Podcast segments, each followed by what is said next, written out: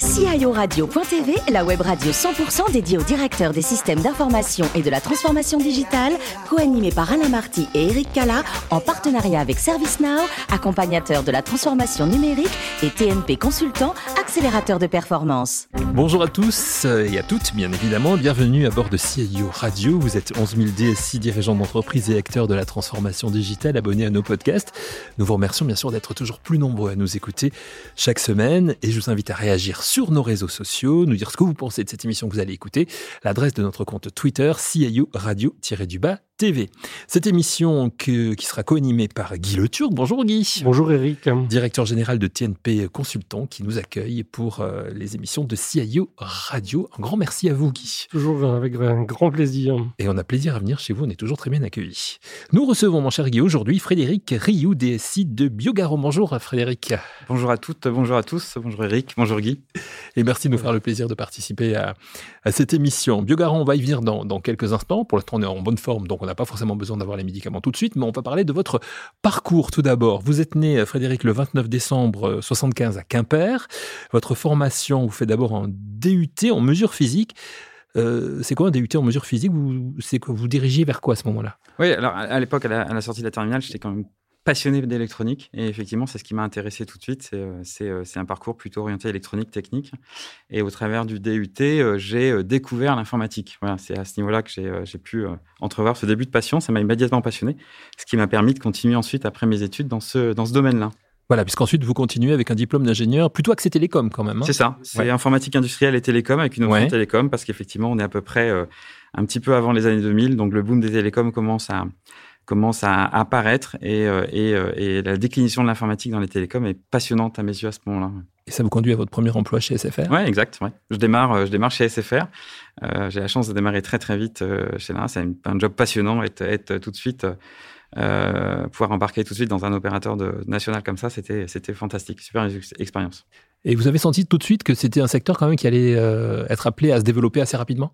Ouais, et, et, ce qui me passionne assez rapidement, c'est la méthodologie projet et c'est le fait qu'effectivement, ces nouvelles technologies amenaient des nouveaux usages. Et en fait, on appelait ça à l'époque les NTIC, je ne sais pas si vous vous souvenez.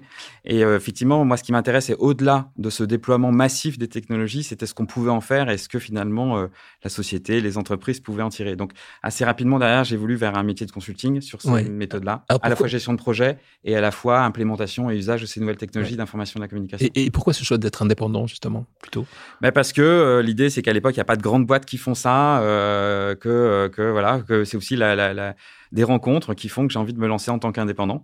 Et donc, euh, je me mets à mon compte et puis, et puis je, commence à développer une activité et chercher des clients. Euh, j'aime, bien aussi cet aspect euh, prospection commerciale, les convaincre. J'étais très jeune à l'époque, mais les convaincre et montrer mon expertise, c'était quelque chose, un challenge qui me plaisait bien. Vous n'êtes pas très vieux toujours, hein, je, le précise. Euh, je l'ai dit tout à l'heure, aux années 75, donc ça va, vous êtes encore très jeune. Euh, finalement, l'un de vos clients vous trouve euh, efficace et il vous propose un, poste en CDI. C'est Biogarant, vous êtes toujours, donc c'était il y a 17 ans. ça s'est passé comment? Ouais, l'aventure est assez extraordinaire. bah voilà, je suis appelé pour faire un peu d'assistance maîtrise d'ouvrage sur un projet chez Biogarant. Je connais absolument pas euh, l'univers du médicament à cette époque-là. J'espère qu'ils vont pas l'apprendre maintenant. Et donc, euh, je rentre, euh, je rentre chez Biogarant pour les accompagner pendant quelques mois en tant que, en tant que consultant. Et puis, effectivement, un poste se libère et on propose d'intégrer l'aventure. C'est une, c'est une, une, aventure assez incroyable parce qu'à l'époque, le laboratoire n'a pas la taille qu'il a aujourd'hui. C'est une petite équipe et j'ai vécu ça. Effectivement, j'ai pu, j'ai pu vivre ça pendant 17 ans. Hein. Voilà. Et vous avez évolué hein, régulièrement pendant ces 17 ans au sein de la société. Des cycles de 3 ans sur un poste. Ouais, c'est à peu près, tous les 3 ans en fonction des challenges et puis des missions. J'évolue tranquillement, oui. Et vous êtes aujourd'hui le DSI donc de, de, de Biogarant. Biogarant, c'est donc le laboratoire pharmaceutique, hein, c'est ça? Oui, c'est euh, euh, donc un laboratoire de médicaments génériques. On est leader en France aujourd'hui avec près de 290 millions de boîtes euh, vendues par an. Et effectivement, aujourd'hui, Biogarant, c'est c'est pas loin de 1000 médicaments en fait qui vont soigner toutes les pathologies. de ce qu'on appelle la bobologie jusqu'au traitement contre le cancer.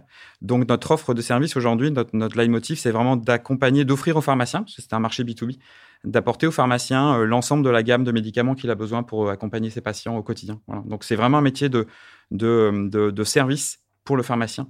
Euh, et c'est ça qui est assez passionnant. Et c'est un milliard, à peu près presque un milliard d'euros de, de, chiffre d'affaires. Presque, au-delà de 900 millions euh, d'euros de chiffre d'affaires. Donc c'est une très très belle entreprise aujourd'hui. Mhm. Et quelques 500 collaborateurs. Oui, équivalent de 500 collaborateurs. Bien. Il n'est pas hypochondriaque, il n'est pas souvent malade, il est en pleine forme et il a plein de questions pour vous. C'est Guy le Turc. Oui, euh, Frédéric, alors quels sont les grands euh, défis qui sont les vôtres en tant que DSI de cette belle entreprise? Les, grands défis de Biogarant aujourd'hui, et notamment euh, le rôle de la DSI, c'est euh, euh, d'accompagner les métiers dans cet énorme challenge qu'est aujourd'hui le secteur de la santé. Aujourd'hui, c'est un secteur qui est ultra concurrentiel et, et, et qui n'a pas effectué complètement sa révolution digitale. Et donc aujourd'hui, mon job chez Biogarant, c'est d'être au-delà d'un business partner, d'être un stratège euh, de la transformation digitale. D'ailleurs, je n'utilise plus le mot transformation digitale pour Biogarant, j'utilise le mot d'accélération digitale. Il y a vraiment cette idée d'appuyer sur le champignon. Et donc l'idée, voilà, en tant que DSI aujourd'hui, euh, je dis souvent patron de la tech, d'ailleurs pour simplifier les choses, c'est-à-dire que c'est euh, au-delà des systèmes d'information, c'est le digital et la data, c'est de s'occuper de tout cet écosystème-là, et c'est d'apporter les solutions que le métier a besoin, presque en avance de phase, c'est-à-dire qu'avant qu'il détermine le besoin, d'apporter les solutions de demain. Euh, de manière à ce que eux puissent être concentrés sur le business et sur, euh, et sur l'offre de service vis-à-vis des formations. Et donc, euh, la technologie en tant que disrupteur un peu des process pour aller plus loin et aller dans la création de valeur? Oui, clairement. Clairement, c'est un petit peu finalement l'origine de ce que je vous disais tout à l'heure, c'est l'usage qu'on en fait, la manière qu'on a de l'implémenter plutôt que finalement le développement ou, le, ou, la fabrication de projets spécifiques.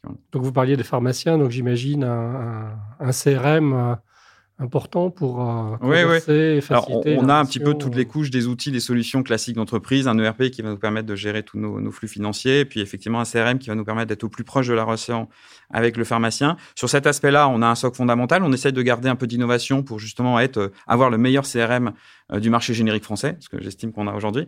Et euh, l'idée, c'est d'accompagner là nos délégués qui sont en officine pour justement leur apporter le meilleur outil pour que justement ils puissent proposer le bon produit au bon moment, la bonne offre aux pharmaciens à ce moment-là. Donc de gros enjeux autour de la data, du RGPD peut-être?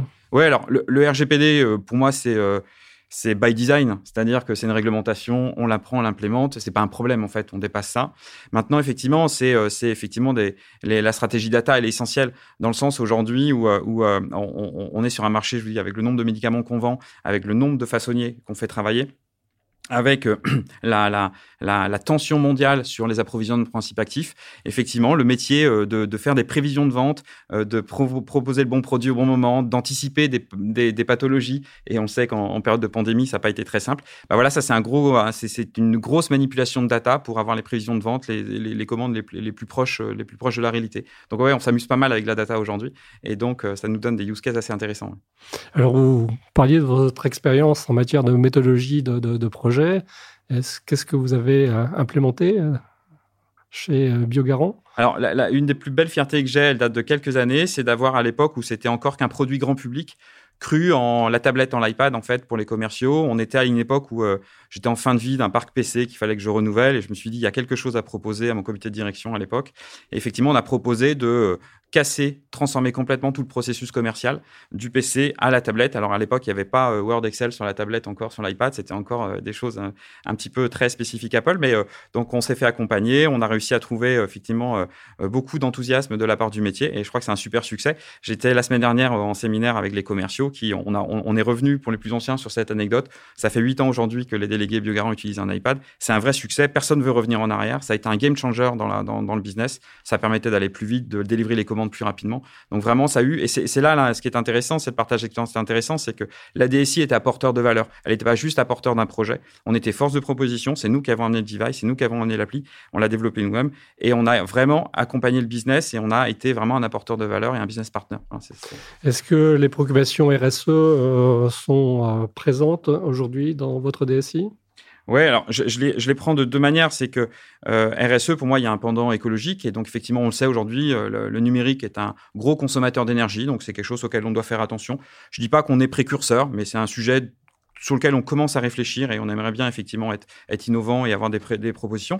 Puis il y a l'autre aspect social, la diversité. Moi, c'est quelque chose qui me tient beaucoup à cœur. J'essaie d'avoir une équipe la plus hétérogène possible euh, en termes de genre, en termes de scolarité, en termes d'âge, parce que je pense que c'est dans cette euh, hétérogénéité que la richesse, euh, la richesse est présente et qu'on a de belles idées. Donc j'essaye de garder un petit œil sur la diversité de mon équipe. Est-ce qu'il y a des choses très concrètes que vous avez pu mettre en place autour de l'allongement de la durée de vie de votre parc ou de, ouais, alors, On l'a fait, mais pour moi, c'est pas c'est pas de rupture, c'est facile. D'ailleurs, c'est souvent mobilisé ou, ou, encouragé par, par les financiers. On va pas encore assez loin. Pour moi, c'est compliqué aujourd'hui auprès des éditeurs d'avoir le vrai coût carbone de nos licences. Euh, que ce soit les grands, les grands éditeurs institutionnels euh, internationaux ou même les Français. Donc je pense qu'il y a un vrai travail d'accompagnement de nos fournisseurs sur ces sujets-là pour que justement on puisse les encourager à être le plus, le plus proche possible du, du, du, de la carbone neutrality. Ça, c'est évident. Donc ça, c'est pas tout de suite, c'est pas disponible, mais je pense qu'il faut qu'on les encourage à l'être. Si tous les clients le demandent, c'est positif à mon sens. Vous avez évoqué l'aspect force de proposition de, de, de, la DSI. Ça se manifeste comment chez vous ben, ouais, alors c'est amusant. Je, je n'aime pas les cahiers des charges. Euh, mm. J'ai pas vu un cahier des charges dans ma DSI depuis un paquet d'années, en fait, euh, parce que je trouve que c'est directement un biais cognitif qui est posé par l'utilisateur. Donc en fait, je préfère qu'on m'expose une problématique et avec les plateformes que j'ai, avec les logiciels que j'utilise, moi je vais proposer une solution. Alors elle est jamais à 100%, elle est jamais à 80%. Moi j'estime que si déjà je réponds à 60%, bah, j'ai fait le job. Si je réponds à 60% en deux mois, j'ai fait le job et puis on verra l'exception plus tard. Et vous, vous avez des idées aussi d'avancer justement avec vos clients, avec, avec vos partenaires, avec les pharmaciens euh, Oui, bien sûr. C'est pour ça qu'on a toute une cellule innovation digitale au, sein de l'équipe. Mmh. Et effectivement, on réfléchit au service de demain parce qu'on est conscient aussi du fait que le pharmacien, on doit l'accompagner. Alors, euh, on est en 2022 et vous sortez encore de chez votre médecin avec une ordonnance papier. Hein, c'est complètement dingue. Et donc, nous, ces thèmes-là, on les élabore, on y réfléchit. On travaille beaucoup avec les pharmaciens pour leur, pour leur apporter les nouveaux services dont ils vont avoir besoin. Ils ont un nouveau rôle depuis la pandémie. Hein. Ils ont la possibilité de Ils vont vous vacciner contre la grippe cet hiver. Et donc, l'idée, c'est que le pharmacien, il est un peu démuni. Et son premier partenaire financier, c'est le fournisseur de générique. Donc nous, on est là pour lui accompagner. Moi, ce que j'adorerais, c'est fabriquer un service de demain que même le pharmacien euh, paierait finalement à Biogarant et de fait de transformer cette DSI centre de coût, même si on est apporteur de solutions, en euh, apporteur de valeur et carrément centre, centre, centre de bénéfices.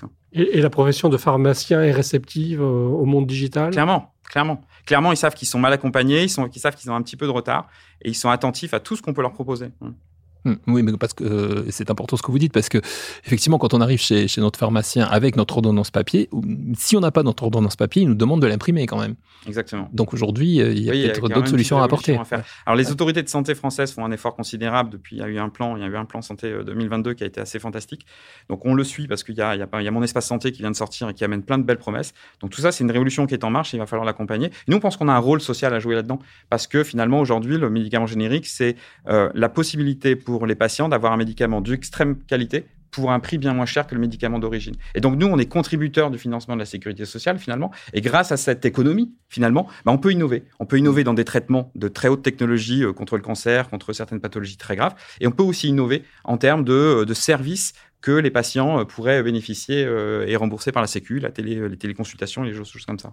Et la crise pandémique a accéléré cette, cette prise de conscience, justement, d'autant que vous étiez en première ligne, à la fois à la DSI, à la fois chez Biogarant, bien évidemment je crois qu'on l'a tous consulté, euh, constaté. Mm. Euh, les téléconsultations, on n'en faisait pas avant. On s'y est tous mis en marche forcée. Euh, Doctolib n'existait, euh, était assez, assez anecdotique avant et est devenu quand même une plateforme de référence. Donc, ouais, ouais, la pandémie a été, je crois ce qu'on se dit, ça a été le meilleur CDO du monde. Hein. Ça a généré une accélération incroyable, des moyens considérables et surtout une, une début de prise de conscience dans l'ensemble des comités de direction qu'on ne pouvait pas faire sans le digital. Donc, je crois qu'ici, les gens que vous recevez ont choisi le bon métier d'avenir, je crois. Alors justement, vous, Frédéric, quand vous n'êtes pas euh, DSI chez Biogarant, comme euh, la plupart de nos invités ici, vous ne lâchez pas pour autant le clavier chez vous, mais c'est pour faire quoi, vous? Ouais, alors je suis pas un codeur. Euh, néanmoins, je, pense que je peux me caractériser comme étant un peu geek, c'est-à-dire je suis très très curieux des nouvelles techno, de ce que ça peut apporter à la société. Euh, voilà, je suis, je suis, très inspiré par ça. Euh, je crois beaucoup à cette idée que voilà, on peut vivre dans un monde meilleur grâce à la technologie. Euh, donc voilà, c'est un domaine qui me passionne. Hein. Hmm. Beaucoup de recherche, beaucoup de ouais, de lecture, ouais, lecture. J'aime beaucoup me, me, cultiver sur, ce, sur ces thèmes-là. Voilà. Alors quand vous n'avez pas la tête dans l'ordinateur, vous sortez de temps en temps quand même un petit peu. Faites du vélo, hein, vous êtes passionné de vélo Ouais, je prends un peu l'oxygène en, en, pédalant un petit peu. Je me suis mis récemment, là, pendant la pandémie, c'est que ça a eu ça de vertu. Ouais. Et que j'ai acheté un vélo et je me suis mis à pédaler. Voilà. Et vous allez pédaler euh, où? Alors j'habite dans les Yvelines, donc c'est plutôt vallée chevreuse. Voilà, mais il y a quelques petites montées et descentes sympas. je me suis laissé dire aussi que vous aviez une passion pour la photographie. Ouais, j'ai eu fait un peu de photographie. Je sais pas, voilà, c'est peut-être une manière aussi de d'aller travailler un autre, un autre sens, mais euh, la beauté de l'image, euh, les choses, ça, ça, ça m'interpelle. Et c'est quoi comme type de photo? Des portraits, des, ouais, pas forcément. Il n'y a pas forcément de thème. C'est juste, voilà, essayer de travailler une jolie photo, essayer de faire des, belles images. Vous avez freiné pourquoi? À cause du temps euh, Non, à cause du vélo. Je fais plus de vélo. Ah d'accord, à, cause du vélo. Mais bon, un jour, vous allez peut-être vous y remettre. Sans doute. bon, on attend ça avec impatience. En tout cas, l'envie de voir vos photos du coup. Merci beaucoup, Merci d'avoir participé à cette émission. Merci, Merci, cher Guy. On se retrouve la semaine prochaine. C'est la fin de ce numéro de CIO Radio. Vous pouvez retrouver toute notre actualité sur nos comptes Twitter et LinkedIn. Et donc, on se retrouvera mercredi prochain à 14h pour une nouvelle émission. L'invité de la semaine de CIO Radio.tv, une production B2B Radio.tv en partenariat avec ServiceNow, accompagnateur de la transformation numérique et TNP Consultant, accélérateur de performance.